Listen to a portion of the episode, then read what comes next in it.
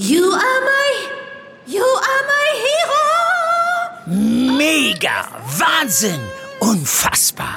Äh, Dieter? Das findest du gut? Nee, nicht die Super Null. Das super Angebot hier ist doch mega. Das neue Google Pixel 6 ab nur einem Euro von Mobilcom Debitel. Mega Deal inklusive Google Bluetooth Kopfhörern. Jetzt sichern auf freenetdigital.de. Ich habe auch das Gefühl, dass wir hier wirklich auf eine Situation zulaufen, wo es einfach eine Verschärfung gibt und wo, wo wir auch wirklich wieder auf die Situation zulaufen, dass in den Krankenhäusern etwas falsch läuft. Und da muss tatsächlich jetzt dringend die Politik ran. Klar ist, in allen Städten soll es Impfstellen geben.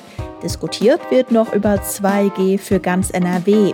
Außerdem werden jetzt die Rufe nach einer möglichen Impfpflicht für bestimmte Berufsgruppen lauter. Bonn Aufwacher. News aus Bonn und der Region, NRW und dem Rest der Welt. Mit Anja Wölker. Hi zusammen. Und als erstes habe ich eine Bitte an euch. Ich würde mich nämlich sehr über Fragen von euch freuen.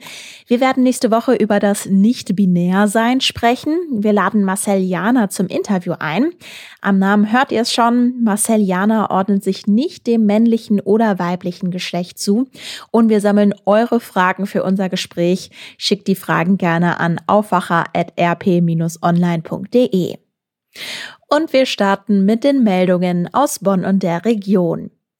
Der 29-jährige Bonner Ahmed Al-Sheikh Hussein Kames hat den XY-Preis gewonnen. Er wurde für sein mutiges und vorbildliches Handeln ausgezeichnet. Der 29-jährige hat im Juli vergangenen Jahres einem 22-jährigen das Leben gerettet. Der 22-jährige wurde in einem Linienbus von einem Mann angegriffen und wurde mit einem Messer schwer verletzt. Kames hatte den um einiges größeren und schwereren Angreifer von dem 22-Jährigen fortgerissen. Bis die Polizei eintraf, hielt Kames den Angreifer fest.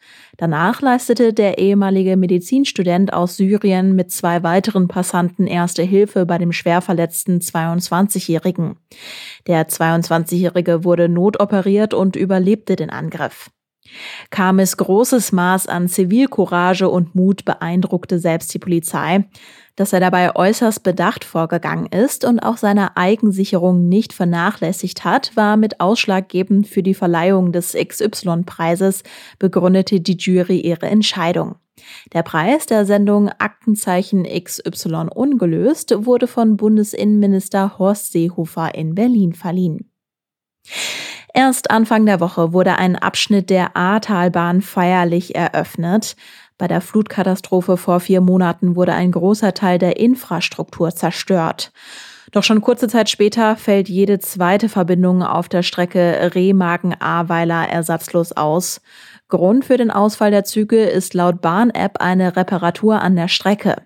Auf einem Teilstück von zwei Kilometern östlich vor Heimersheim sei die Strecke nur auf einem Gleis befahrbar, sagt ein Mitarbeiter der Bahn.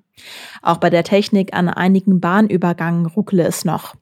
Nach Angaben der Deutschen Bahn wurde für den Wiederaufbau der ersten Teilstrecke von zwölf Kilometern zwischen Ahrweiler und Remagen etwa 4200 Tonnen Kies und 7800 Tonnen Schotter benötigt. Außerdem hätten fünf Kilometer Kabel, ein Kilometer Schiene, 1500 Schwellen sowie zwei Bahnübergänge erneuert werden müssen. Nächsten Mittwoch startet in Bonn der Weihnachtsmarkt. Dieses Jahr werden insgesamt 165 Buden auf und um den Friedens-, Bottler- und Münsterplatz und erstmals auch auf dem Remigiusplatz aufgebaut. Getrübt wird die Vorfreude auf den Weihnachtsmarkt allerdings durch die auch in Bonn rasant gestiegene Inzidenz.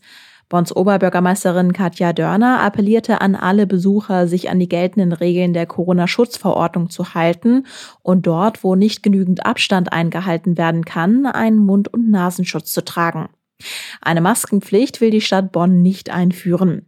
Auf dem Weihnachtsmarkt gilt die 3G-Regel. Das Ordnungsamt der Stadt wird die Einhaltung der Corona-Regeln auf dem Bonner Weihnachtsmarkt stichprobenartig kontrollieren. In den Innenräumen der gastronomischen Stände gilt die 2G-Regel. In Bonn lag der Inzidenzwert am Donnerstag bei 116,5, im Rhein-Sieg-Kreis bei 128,3. Rund ein Viertel der aktuellen Corona-Fälle in Bonn stehen laut Stadt Bonn im Zusammenhang mit Corona-Ausbrüchen in Familien. Rund 11 Prozent der aktuellen Corona-Fälle hängen mit Reisen zusammen. Insgesamt 50 Corona-Fälle hat es an 31 Schulen und 16 Fälle an 14 Kitas gegeben. Bei insgesamt 40 Prozent der Infektionen handelt es sich um Impfdurchbrüche. In NRW und in ganz Deutschland wird darüber gesprochen und diskutiert, wie können wir der neuen Corona-Welle entgegentreten. In Sachsen zum Beispiel gilt schon 2G, das könnte vielleicht auch für NRW kommen.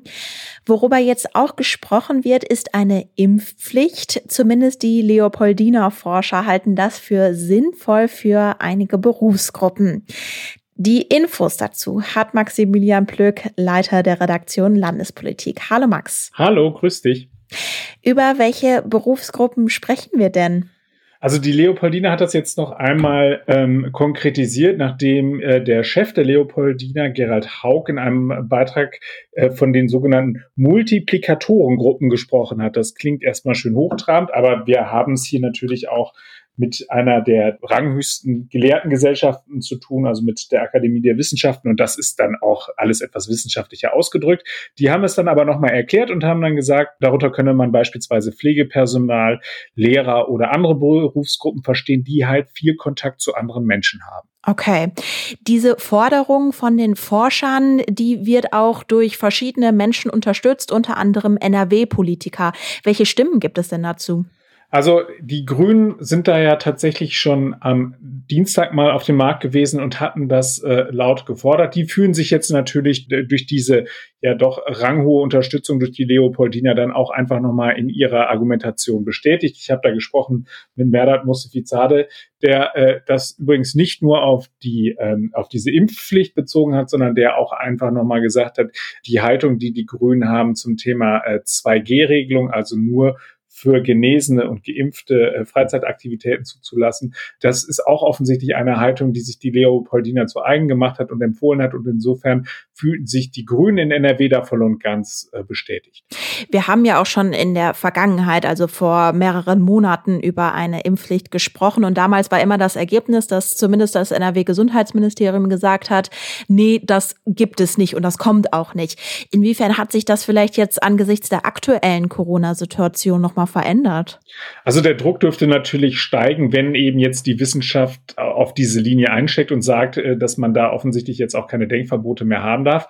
Andererseits, ich habe gestern nochmal im NRW-Gesundheitsministerium nachgehorcht und da sagte man mir, dass Karl-Josef Laumann bei seiner Haltung bleibe, also dass er sagt, er möchte halt eben keine Impfpflicht haben, aber dass für ihn die Impfung zur Ethik bestimmter Berufsgruppen dazugehört. Und dazu zählt er beispielsweise eben das medizinische, das fliegende und auch das erziehende oder lehrende Personal. Äh, und dass es für ihn dann ganz selbstverständlich sei, dass sich dort die Menschen ähm, impfen lassen. Das ist natürlich sozusagen, das ist der Wunsch der Vater des Gedanken. Ähm, er ist jetzt kein Befürworter einer echten Verpflichtung. Äh, auch der Ministerpräsident hat sich ähnlich geäußert. Der hat ja gesagt, ähm, man könne in dieser Gesellschaft nicht immer noch mehr Druck erzeugen. Da sind sich also Herr Laumann und äh, Hendrik Wüst offensichtlich einig. Ich fand aber äh, auch bemerkenswert, dass es dort äh, Rückendeckung auch von Oppositionspolitikern gab.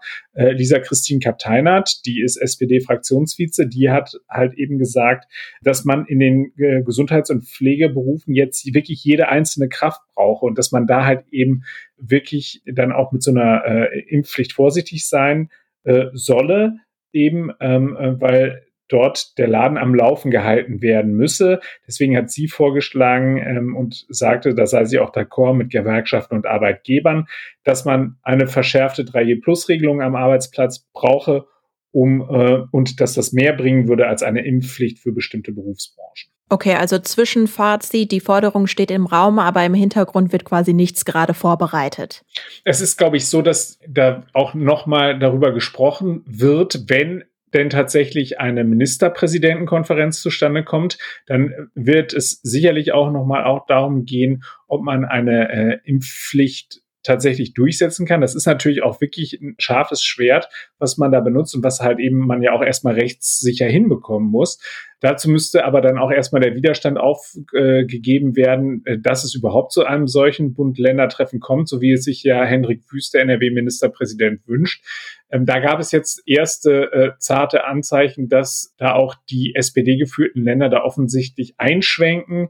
Es ist gibt immer noch keinen Termin derzeit, aber es ist wahrscheinlich, dass das entweder sogar noch Ende dieser Woche oder äh, Anfang kommender Woche dann zu einem Treffen kommen könnte. Was jetzt schon was es jetzt schon gibt, ist eine neue Corona-Schutzverordnung. Da sind meiner Meinung nach so Regeln drin, die irgendwie so ein Mix aus schärferen und lockereren Regeln sind, oder? Ja, ich glaube, so kann man es sagen. Das trä trägt so ein bisschen dem Rechnung, dass wir jetzt auf die Karnevalssaison äh, ja zulaufen. 11.11. .11. ist heute. Also das heißt, ab heute wird, äh, äh, werden die Jecken wieder ein bisschen mehr schunkeln, äh, ein bisschen mehr bützen und äh, lauthals singen. Und das ist tatsächlich auch wirklich wörtlich in eben diese Corona-Schutzverordnung mit aufgenommen worden. Äh, die Verschärfungen, die du ansprichst, die betreffen insbesondere äh, die, die Gültigkeit von Tests. Also es ist so, dass jetzt die äh, sogenannten Schnelltests oder POC-Tests, wie sie auch genannt werden, äh, nur noch 24 Stunden alt sein dürfen und die PCR-Tests auch nur noch 24 Stunden alt sein dürfen. Das heißt also, ähm, das ist schon auch eine gewisse Hürde, die man da, die man da reinnimmt das, was, was du angesprochen hast, was das, äh, was das etwas lockerere angeht, heißt also, dass man, wenn man dann eben dort in, in, in, einer, äh, in einer Situation ist, wo dann halt eben auch geschunkelt wird, äh, dann darf man das tatsächlich auch offenbar ohne Maske machen. Im, das hat man sich aber dann auch irgendwie wieder ein bisschen beholfen, indem man da gesagt hat, man ist da bei den, äh, bei den Schnelltests noch etwas schärfer. Das kennen wir äh, schon aus anderen Bereichen. Die dürfen dort nur sechs Stunden alt sein. Also der 24 Stunden für den PCR-Test und sechs Stunden alte POC-Tests. Okay. Jetzt lass uns mal ein Fazit ziehen. Ich habe so ein bisschen das Gefühl, wir sprechen über ganz viele Forderungen seit dieser Woche. Wie ordnest du das dann ein? Also hast du auch so das Gefühl, es muss doch eigentlich jetzt mal was passieren oder hast du da eine andere Meinung? Ich habe auch das Gefühl, dass wir hier wirklich auf eine Situation zulaufen. Ähm, das Gefühl habe ich leider schon etwas länger, äh, äh, wo es einfach eine Verschärfung gibt und wo, wo wir auch wirklich wieder auf die Situation zulaufen, dass in den Krankenhäusern etwas falsch läuft. Und da muss tatsächlich jetzt dringend die Politik ran. Ich habe auch nicht verstanden, wenn wir mal jetzt auf die Parteipolitik gucken, warum sich die SPD da derart auf die Hinterbeine gesetzt hat und nicht schon früher einfach die Notwendigkeit anerkannt hat, dass man jetzt versuchen muss, Bundes einheitliche Regelungen hinzubekommen. Natürlich muss man sagen, wir haben unterschiedliche Situationen. Wir haben in Bayern und in Sachsen und Thüringen haben wir ganz andere Inzidenzen, über die wir reden und auch ganz andere Situationen auf, äh, äh in den Kliniken. Äh, aber wir laufen ja, wir merken ja, wie die, die Zahlen ansteigen und immer höher gehen.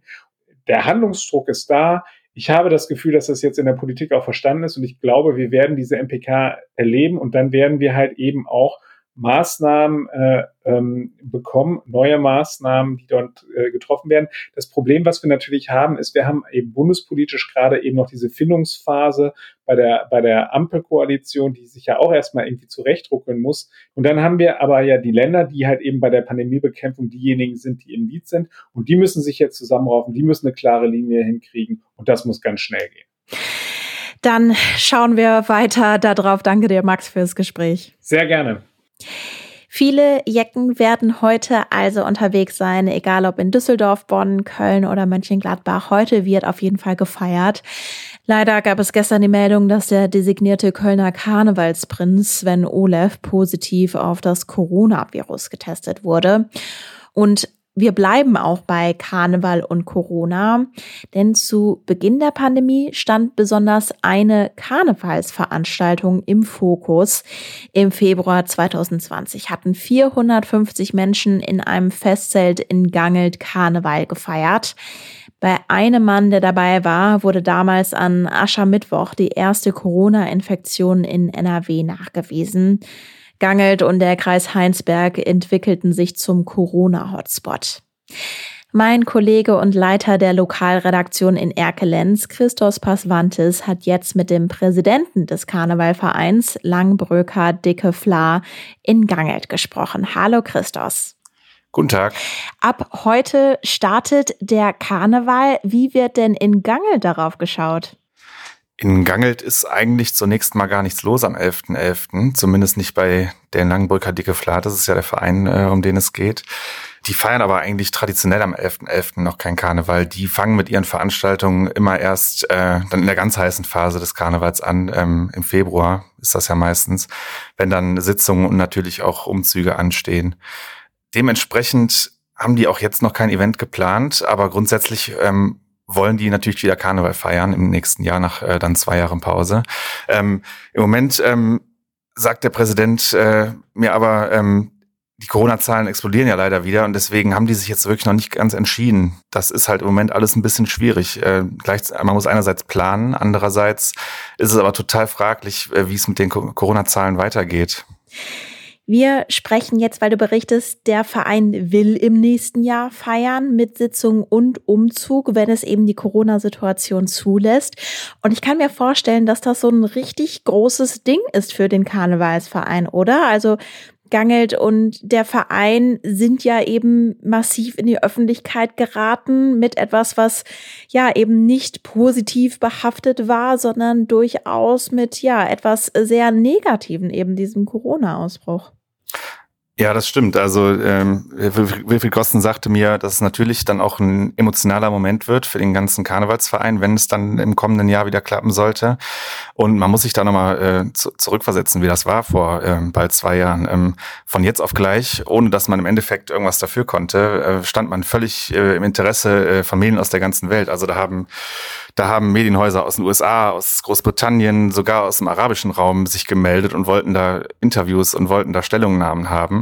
Das war dem Verein dann relativ schnell viel zu viel. Ähm, und die wollen auch heute eigentlich gar nicht mehr über diese Veranstaltung und den damaligen Corona-Ausbruch sprechen. Also der Präsident hat mir ganz klar gesagt, zu diesem Thema ist eigentlich alles gesagt. Und äh, sie waren froh, dass jetzt in den vergangenen Monaten äh, da Ruhe im äh, Verein eingekehrt ist. Und jetzt will man eigentlich nach vorne gucken und endlich wieder feiern. Du hast dieses mediale Interesse gerade angesprochen, aber kannst du uns darüber hinaus vielleicht noch mal einen Eindruck davon geben, wie sich das dann damals ja ausgewirkt hat? Ja, es gab ja, das war damals der 15. Februar 2020, da gab es diese Sitzung und ähm, zehn Tage später platzte dann äh, die Nachricht, dass es den ersten Corona-Fall gibt äh, im Kreis Heinsberg. Das war damals der erste in NRW. Schnell wurde dann klar, dass äh, dieser Mann, um den es ging, auf dieser Karnevalssitzung war. Und ähm, dann kam auch, auch sehr schnell raus, dass äh, noch zahlreiche weitere Menschen aus Gangelt äh, infiziert waren und dass das vermutlich auf diese Karnevalssitzung zurückzuführen ist. Und äh, was dann auf den Verein zukam, sagt der Präsident, das war für so einen kleinen Verein eigentlich überhaupt nicht zu stemmen. Äh, ständig hat das Telefon geklingelt, äh, Journalisten aus der ganzen Welt waren auf einmal hingangelt und, äh, und wollten Stellungnahmen und Interviews haben. Ähm, hat dann relativ schnell dazu geführt, dass die Internetseite des Vereins offline ging. Äh, das ist sie übrigens auch noch bis heute. Also die haben da wirklich dann irgendwann einen ganz klaren Cut gemacht und haben äh, als Verein die Entscheidung getroffen, okay, wir sagen jetzt gar nichts mehr.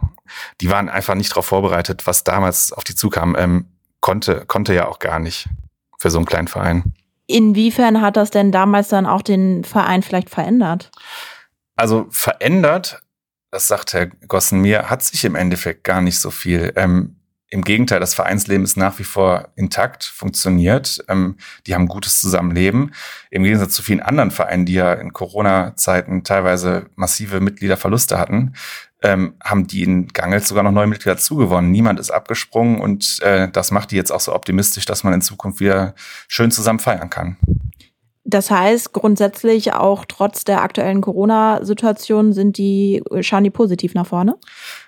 Ja, sicher. Ähm, wie gesagt, auch sie wissen nicht, wie eigentlich alle Karnevalisten im Moment, ähm, was die nächsten Wochen und Monate bringen werden. Das ist halt genau diese Zwickmühle, in der sich die Karnevalisten gerade befinden. Ne? Einerseits muss man ja planen, andererseits ähm, ist es ja durchaus möglich, dass dann alle Planungen sowieso wieder nicht funktionieren. Das ist gerade so ein bisschen das Spannungsfeld, in dem sich die Karnevalisten bewegen. Und das ist äh, in Gange im Endeffekt nicht anders. Aber Fakt ist, sie wollen, wenn es irgendwie geht, unbedingt wieder feiern. Endlich nach, nach diesen schwierigen zwei Jahren. Christos Passwantes zum Karnevalverein Langbrücker Dicke Fla ausgangelt. Ganz herzlichen Dank dir für die Infos. Vielen Dank. Und das solltet ihr heute auch noch im Blick behalten. Nicht nur die Karnevalssaison startet heute, in Duisburg eröffnet heute auch der Weihnachtsmarkt. Die Stadt hatte zuvor entschieden, dass für den Weihnachtsmarkt die 2G-Regel gilt. Im Bundestag wird heute über die Corona-Pläne von SPD, Grünen und FDP beraten.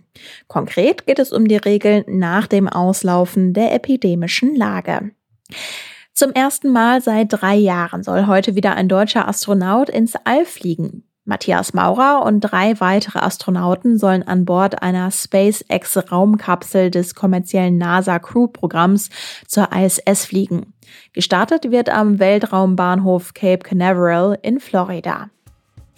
Das Wetter. Die gute Nachricht zuerst. Laut deutschem Wetterdienst soll es heute trocken bleiben. Im Norden von NRW sind viele Wolken unterwegs. Im Süden ist es auch mal sonnig bei maximal 11 Grad. Morgen kein Regen, oft ist es heiter, teils sonnig bei bis zu 12 Grad. Kommt jetzt gut durch den Tag. Ciao. Mehr Nachrichten aus Bonn und der Region gibt's jederzeit beim Generalanzeiger. Schaut vorbei auf ga.de.